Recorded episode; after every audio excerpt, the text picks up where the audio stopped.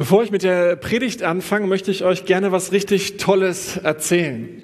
Wir haben äh, mit den 80 leitenden Mitarbeitern unserer Gemeinde äh, den bekannten Gemeindetest gemacht bei dem jeder, jeder so 90 Fragen beantwortet hat, die relevant sind in Bezug zur, auf die Gemeinde, in Bezug auf Gesundheit und äh, Wachstum.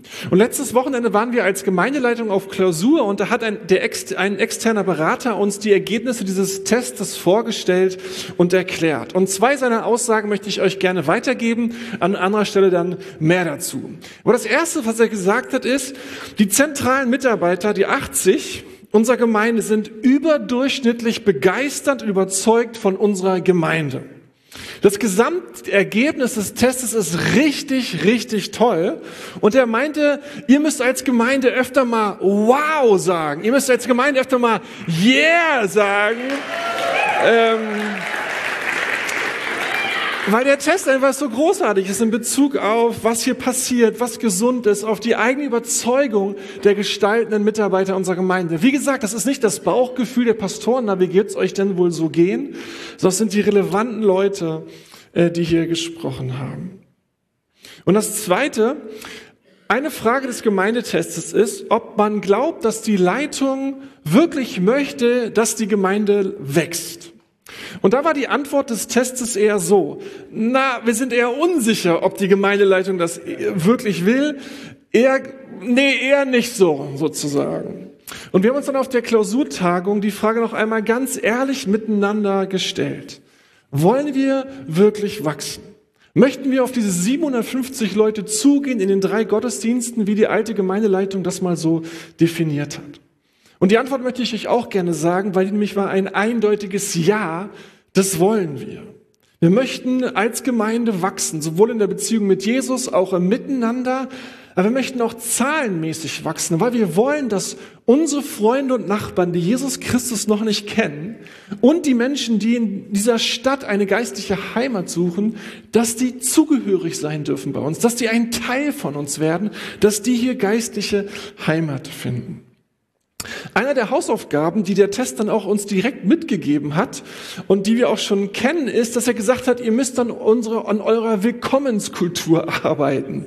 Wir müssen besser daran werden, Menschen zu integrieren. Und das ist einer der ganz großen To-Dos, die wir als Gemeinschaft miteinander zu bewältigen haben, Menschen zu helfen, wirklich Teil von uns zu werden, hier anzukommen, hier heimisch zu sein. Wie gesagt, an anderer Stelle mehr, aber ich wollte euch das sagen, weil das ist sowohl relevant für die, die schon ganz lange zur Lukas-Gemeinde gehören, die sich freuen, ey, Gott tut wirklich Tolles unter uns. Aber wenn du neu in unserer Gemeinde bist, ist es vielleicht auch eine Frage für dich, zu wissen, was denken wohl die wichtigen Leute hier über ihre Gemeinde. Also wenn wir uns ab und zu mal erwischen bei mehr Wow, dann ist es gar nicht falsch. Wir starten eine neue Predigtreihe, Jesus und unser Glück. Die berühmteste Rede, die Jesus gehalten hat, die uns überliefert ist, Rüdiger hat es schon eingeleitet, war die Bergpredigt. Und der erste Themenblock, über den Jesus spricht, ist Glück. Er wählt nicht als erstes Thema das Gebet oder Nachfolge oder wie man fasten könnte, sondern er möchte mit den Menschen sich über das Thema Glück unterhalten. Und da sollten wir mal ganz kurz innehalten. Was sagt es über unseren Gott, wenn das erste große Thema, über das er mit uns sprechen möchte, das Thema Glück ist, könnte es vielleicht sein, dass Gott unser Glück ihm was bedeutet? Dass er sich wünscht, dass meine, dass seine Menschen glückliche Menschen sind, sie blühen? Diese Verse, über die wir uns in den nächsten Wochen unterhalten wollen, sind in der deutschen Sprache als die Seligpreisungen äh, bekannt geworden. Martin Luther hat in seiner Bibelübersetzung vor 500 Jahren das griechische Wort Makarios mit selig übersetzt. Später haben dann Bibelübersetzer in der Tradition Luthers dann glückselig äh, genommen. Wir würden als Makarios heute, Makarios heute einfach als glücklich übersetzen oder das äh, am besten so verstehen. Ich habe mich gefragt, wie es wirkt, wenn wir in diesen Zeiten, die so unruhig sind und die sich ja auch irgendwie kriselig anfühlen, wenn wir so demonstrativ über Glück sprechen. Aber die Zeiten der Zuhörer von Jesus damals, die waren nicht anders. Die Leute, die das gehört haben, deren eigenes Land war besetzt von den Römern. Die lebten nicht in Frieden, die lebten in Unterdrückung, die erkannten Gewalt. Die Angst und Sorge vor der Zukunft, das war irgendwie ein bestimmendes Lebensgefühl. Und wenn Jesus inmitten dieser Zeit über Glück redete, dann wahrscheinlich, weil das die Leute sich fragten, ja, wie kann ich eigentlich hier glücklich sein? Wie kann ich in so einer Welt irgendwie glücklich werden? Und Jesus nimmt die Frage auf und er beantwortet sie. Und vielleicht noch mal ganz kurz, was glaubst du, was wird er ihnen gesagt haben? Was denkst du, wird Jesus den Menschen gesagt haben? Bevor wir ihm zuhören, nochmal zu uns. Wenn ich dich fragen würde oder mich fragen würde, wann warst du das letzte Mal glücklich, dann denken du und ich in der Regel an Glücksmomente, oder? Also als wir den Führerschein bekommen haben. Oder als sie Ja sagte. Oder die Abschlussfeier. Oder die Wohnung in Berlin. Endlich. Oder äh, die Geburt des ersten Kindes. Manchmal träumen wir ja auch so von Glück. Na, wenn das und das passiert, ey, dann bin ich endlich glücklich. Wenn ich endlich von zu Hause ausziehen kann, was für ein Glück. Wenn ich endlich verheiratet bin, wenn endlich der Urlaub losgeht, wenn die Kinder aus dem Haus sind, wenn ich nicht mehr arbeiten muss, wenn es endlich soweit ist. Wir kennen aber auch das andere, dass das Glück verblasst dass aus Glück Arbeit wird oder das Glück zerbricht. Schauen wir mal, was Jesus über Glück sagt. Wir werden ein paar Wochen Zeit haben dazu. Er hat acht Aussagen getroffen. Heute starten wir mit den ersten beiden. Und wahrscheinlich ist die eine relevanter für dich als die andere. Aber nimm einfach die, wo du merkst, da resoniert es gerade, das spricht gerade mit mir. Und dann kannst du das für dich weiter denken. Jesus beginnt seine, seine bekannteste Predigt, die er gehalten hat, in Matthäus 5 mit folgenden Worten. Glücklich sind, die erkennen, wie arm sie vor Gott sind, denn ihnen gehört das Himmelreich. Eine andere Übersetzung sagt es so, glückselig die Armen im Geist, denn ihrer ist das Reich der Himmel. Warum ist man laut Jesus glücklich, wenn man arm vor Gott ist? Oder mal anders gesagt, was wäre dafür so schlimm daran, reich vor Gott zu sein oder reich im Geist zu sein? Das ist nicht das, was wir uns als Christen irgendwie auch erhoffen, irgendwie reich vor Gott zu werden, reich im Geist zu sein? Ich glaube, dass Jesus viel klarer sieht, als wir das tun, dass wirklich alles, was wir sind und haben und auch das, was wir mit Gott geistlich leben dürfen, ein viel größeres Geschenk von Gott an uns ist, als wir das glauben und als wir uns das eingestehen möchten. Dass es so viel mehr mit ihm zu tun hat, als wir das so meinen. Ich bin ja in dieser Lukas-Gemeinde hier aufgewachsen und eine Geschichte, die ich als junger und junger Mann nie so richtig verstanden habe und wo ich oft drüber gestolpert bin, ist, wenn ich mich mit älteren Christen unterhielt, so über das Leben allgemein, und die dann so Sätze sagten wie, weißt du, das habe ich alles allein der Gnade Gottes zu verdanken. Oder, weißt du, das ist alles die, die Güte Gottes in meinem Leben. Und mancher von denen hatten dann Tränen in den Augen so. Und ich stand dann da so vor mich für irgendwie tollen Leuten, die ihren Le Weg im Leben gingen, die viel Verantwortung trugen, so aus meiner Perspektive tolle Ehen führten und die dann sagten, weißt du, das verdanke ich alles Gott. Und ehrlich gesagt, ich habe das denen nicht geglaubt. Ich dachte immer, warum macht ihr euch denn so klein? Ja gut, Jesus wird euch geholfen haben, ganz bestimmt, das glaube ich auch. Aber Jesus hat doch nicht eure Ausbildung gemacht. Oder führt Jesus eure Ehe? Erzieht Jesus eure Kinder? Führt Jesus eure Firma oder deine Firma? Macht er die Verträge? Sagt er dir immer, was du tun sollst? Manchmal hätte ich am liebsten gesagt, Mensch, Jesus macht das doch nicht für euch. Ihr arbeitet doch, ihr setzt Prioritäten, ihr führt die Ehe, ihr erzieht die Kinder. Ist doch nicht immer alles nur Jesus. Jesus sagt, glücklich ist, wer erkennt, wie arm er vor Gott ist. Denn ihnen gehört das Himmelreich. Ich glaube, was Jesus sagen möchte, ist, glücklich ist, wer erkennt, wie er wirklich alles, was er ist und hat, wie es ihm von Gott geschenkt ist. wie alles, was gut ist, was alles, was vollkommen ist, von Gott kommt. Glücklich ist, wer erkennt, wie, wie abhängig er am Ende von Gott selbst ist. Glücklich ist, sagt Jesus, wer sehen kann, wer sehen kann, wie reich er gemacht worden ist, obwohl er eigentlich so arm ist. Das gilt sowohl für das geistliche Leben, glaube ich, als auch für das normale Leben. Wie ist das zum Beispiel mit unserer geistlichen Errettung? Also, dass du und ich Kinder Gottes haben werden dürfen. Haben wir was dazu beigetragen, dass Gott sich entschieden hat, in Jesus Christus auf diese Welt zu kommen, zu uns zu kommen, um dann sich an ein Kreuz schlagen zu lassen und unsere Sünde und unsere Schuld dahin zu tragen? Hast du irgendetwas damit zu tun, dass Jesus Christus von den Toten auferstanden ist und damit die Sünde besiegt hat, den Tod und den Teufel? Was genau hast du und ich dazu beigetragen, dass wir geistig wiedergeboren werden dürften und dann von Gottes Geist erfüllt worden sind, er selber bei dir und mir wohnen will, um uns das Leben zu führen und in die Wahrheit zu leiten? Was tragen wir dazu bei, dass wir jetzt schon im Himmel eine Heimat haben dürfen? Dass Gott uns, mich, bei sich haben will? Was habe ich davon dazu beigetragen, dass er meine oft gestammelten und oft so egoistischen Gebete anhört, statt sich die Ohren zuzuhalten und davon zu laufen? Was haben du und ich dazu beigetragen, dass Jesus dich dir so vorgestellt hat, dass du ihn erkennen dürftest und dass du glauben dürftest? Es ist nicht ein riesiges Geschenk, was uns Gott macht, dass wir glauben dürfen, bis heute? Was das für ein Wunder ist? Seht ihr, wie geistlich arm wir sind? Wie wir fast nichts dazu beigetragen haben von dem Wunderbaren, was in uns Gott begegnet ist? Was er uns nahegebracht hat? Und was wir glauben dürfen, einfach so? Gott ist der, der König an der Stelle und wir sind die Bettler. Wir haben nichts dazu beigetragen. Und er kommt als König und macht uns so reich. Auch die guten Dinge, die uns im Leben passiert sind, wo das Reich Gottes angebrochen ist. Vielleicht ein guter Lehrer in der Schule oder offene Türen in der Ausbildung.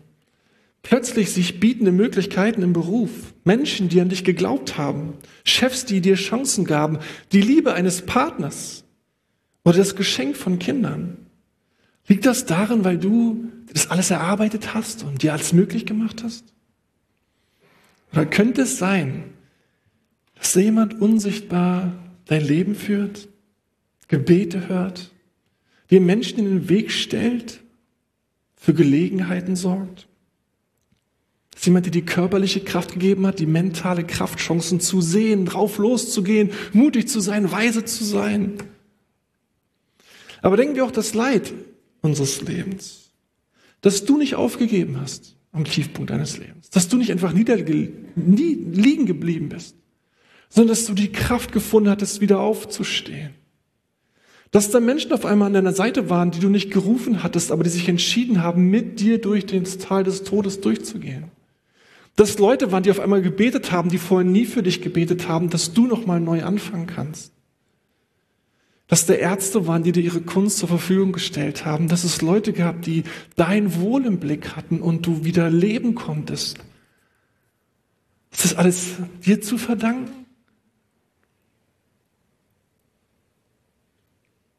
Jesus sagt, glücklich ist, wer sein Leben, sowohl die geistliche Beziehung mit Gott selbst, als auch die vielen guten Gaben als Geschenk Gottes annehmen kann, als Gnade Gottes, als Güte Gottes entdeckt, dass er wirklich von jemand abhängig ist, aber dass das gar nicht so schlimm ist. Natürlich nimmt Gott uns nicht die Verantwortung ab und auch wir sind gefordert. Aber ist es nicht so, dass wir vielleicht viel mehr getragen und gehalten, erfüllt und geführt und bestimmt sind, als wir das so meinen? Ich ertappe mich manchmal, dass ich auch schon so anfange zu reden wie die damals. Weil ich halt check, dass wirklich alles Gute meines Lebens am Ende ein Geschenk ist.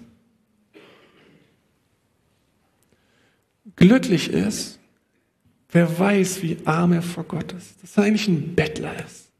und dass es dahin König gibt, der sich ihm schenkt. Einfach so. Glücklich ist, wer weiß, von wem er reich gemacht wurde und der weiß, wie sehr er Gott braucht.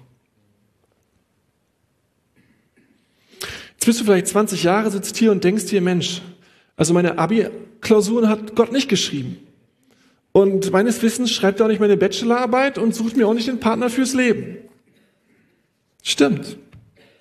Du bist wirklich voll und ganz gefragt. Er macht das nicht an deiner Stelle.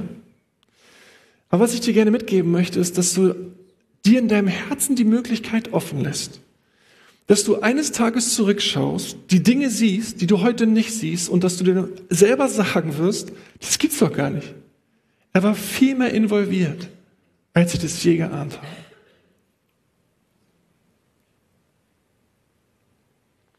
Noch eine andere Sache.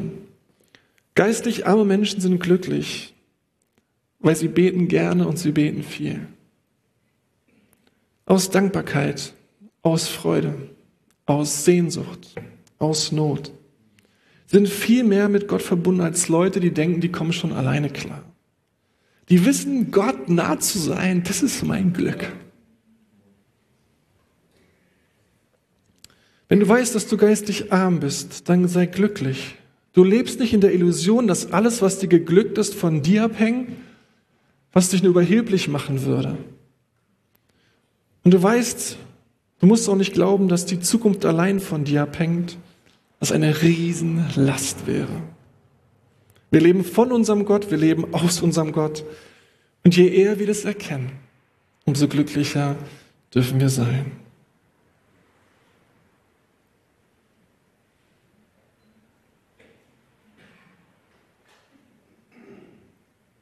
Tja, eigentlich sollten wir jetzt schon Lobpreis machen, oder? Ähm Die zweite Aussage Jesu zu unserem Glück. Ein Vers später, Matthäus 5, 4.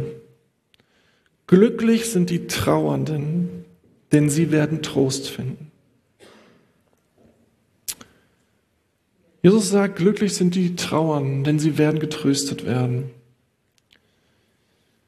Sag's mal anders, glücklich sind die, die emotional connected sind. Die emotional mit sich selber connected sind, mit anderen Menschen und mit Gott. Glücklich sind die Menschen, die, wenn schlimme Dinge passieren in ihrem eigenen Leben oder wenn Menschen aus ihrem Umfeld leiden oder sterben, die nicht versuchen, irgendwie aus der Realität rauszufliehen, das alles zu ignorieren oder schön zu reden, sondern die den Schmerz, die Trauer, die Enttäuschung, die Ungerechtigkeit an sich heranlassen, mit all den schwierigen Gefühlen, die das bedeutet. Und die wissen, wenn ich meine Gefühle ernst nehme und das, was in mir passiert, dann gibt es jemanden, der wird mich trösten. Der wird mich halten. Wird meine Trauer nehmen und wissen, was damit anzufangen ist. In unserer Zeit passt der Tod und Leid und all das ja irgendwie überhaupt nicht mehr ins Leben. Wir ignorieren, was damit zusammenhängt. Der Umgang mit Tod ist so unnormal geworden, dass wir gar nicht wissen, was wir machen, wenn es passiert. Wir so tun, als wenn er nicht kommt. Und wenn Menschen sterben, wissen wir gar nicht, was wir sagen sollen.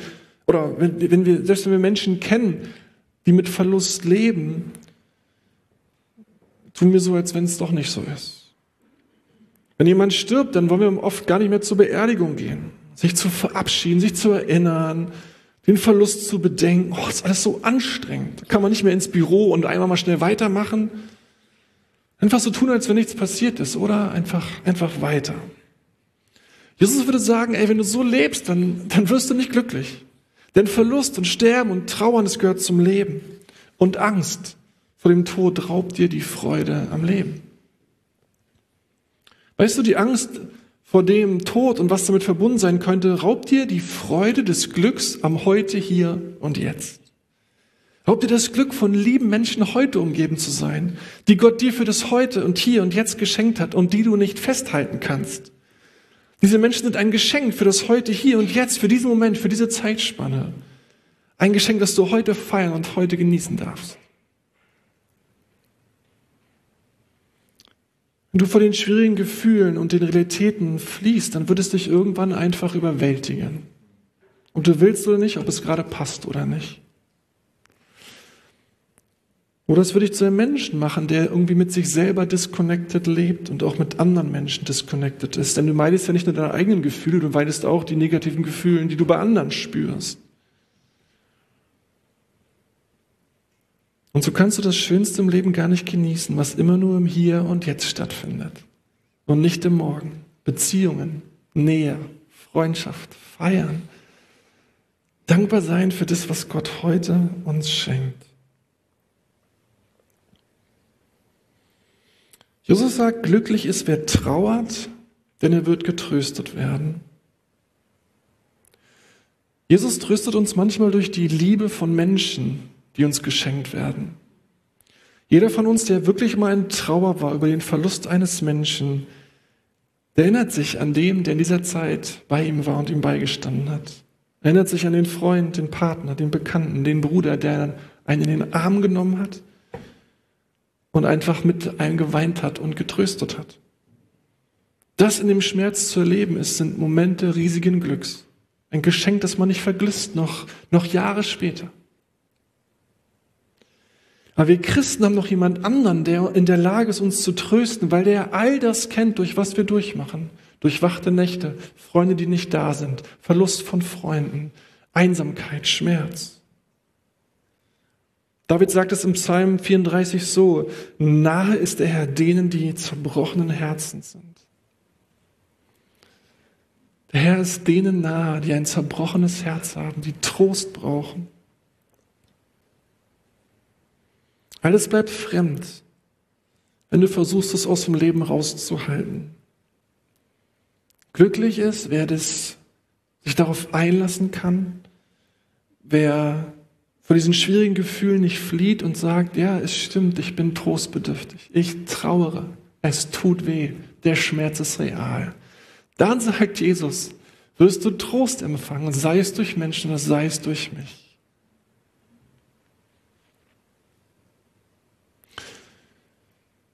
Wenn du merkst, dass du mehr Beziehung brauchst, der du jetzt hier mir gerade zuhörst,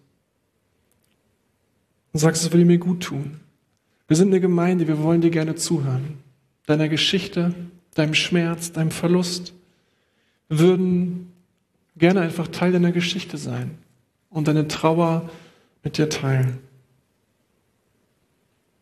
Vielleicht wäre es ein Schritt, anderen mal zuzuhören, wenn sie erzählen, was sie erlebt haben, wie sie durchgekommen sind, wie sie Gott erlebt haben. Weil wir in unserer Gemeinschaft einander trösten und miteinander trauern. Aber vielleicht gibt es auch diese Momente, wo, wo Gott einmal, auf einmal auftaucht, auf einmal da ist und du einen Trost vom Himmel erfährst, der so real ist, dass du denkst, er ist mitten im Raum. Auch das können Menschen aus unserer Gemeinde erzählen. Ich bin schon am Ende. Wenn du heute Morgen hier bist und nicht glaubst, dass Jesus der Sohn Gottes ist, deine Schwierigkeiten damit hast, aber doch findest, dass da unglaubliche Weisheiten in dem sind, was Jesus gesagt hat, hey, dann komm doch die nächsten Wochen und sei dabei und komm ein bisschen mit auf Entdeckungsreise. Wenn du sagst, mich interessiert es wirklich mit dem Jesus, dann kannst du den Alpha-Kurs besuchen. Der startet nächste Woche, zehn Wochen. Es geht nur darum, wer hat Jesus behauptet zu, zu sein? Was hat er gesagt? Was hat er getan? Was können wir wirklich von ihm wissen? Was muss man da glauben? Was muss man da nicht glauben? Hey, vielleicht ist es eine mega spannende Entdeckungsreise für dich.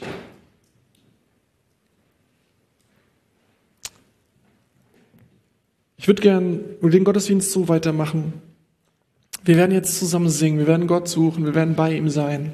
Und wir Pastoren, wir sind hier vorne und beten einfach für Menschen, die kommen. Vielleicht möchtest du kommen und sagst, ey, mir war nicht klar, wie leer meine Hände sind und ich möchte einfach jemandem mal ausdrücken, wie dankbar ich bin. Kann mir jemand zuhören, wenn ich Gott Danke sage?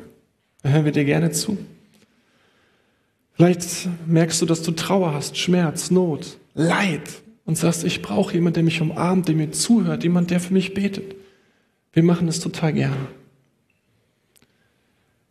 Ansonsten würde ich dich ermutigen, wenn du hier bist, sing einfach. Sing aus vollem Herzen deinen Jesus und danke für alles Gute, was du hast. Amen. Jesus, ich möchte dir nochmal so sagen, Es ist hier nicht nur eine Veranstaltung, wie es heute Tausende gibt, sondern was diese Veranstaltung so besonders macht, ist, dass du selber die große Attraktion bist. Und dass du zu uns gekommen bist und uns etwas gewirkt hast, was wir niemals hätten aus uns selber heraus tun können. Dass du, der König, zu uns Bettlern kommst und dich selber uns schenkst dass das Himmelreich uns gehört, wenn wir zugeben, wie sehr wir dich brauchen, dass das Königreich anfängt in unserem Leben zu wirken und eines Tages vollendet sein wird, wenn wir da bei dir sind. Was ist das für eine Lebensperspektive? Und was sind wir reich gemacht durch dich? Und ich danke dir, dass du uns trotzdem aufforderst zu trauern, wenn es was zu trauern gibt, weil du sagst, ich bin doch der Tröster und möchte kommen, um zu trösten. Und ich möchte dich bitten, dass wir als Gemeinde, als Gemeinschaft der Kinder Gottes, die so reich gemacht worden sind, beides zusammenhalten können. Die große Freude und Dankbarkeit, aber auch die Echtheit zu sagen, wenn das Leben schmerzt, wenn es weh tut, wenn wir leiden und wir Menschen brauchen, die mit uns zusammengehen. Ich möchte dich bitten, Jesus, dass du mit uns sprichst, wenn du es nicht schon getan hast, mit dir jetzt unsere Lieder singen. Und dass wir dieses Moment haben, wo wir merken, du bist bei uns und du gehst mit uns. Geist Gottes, wir laden dich ein, handeln. Wir freuen uns so sehr über deine Anwesenheit in unserem Leben. Amen.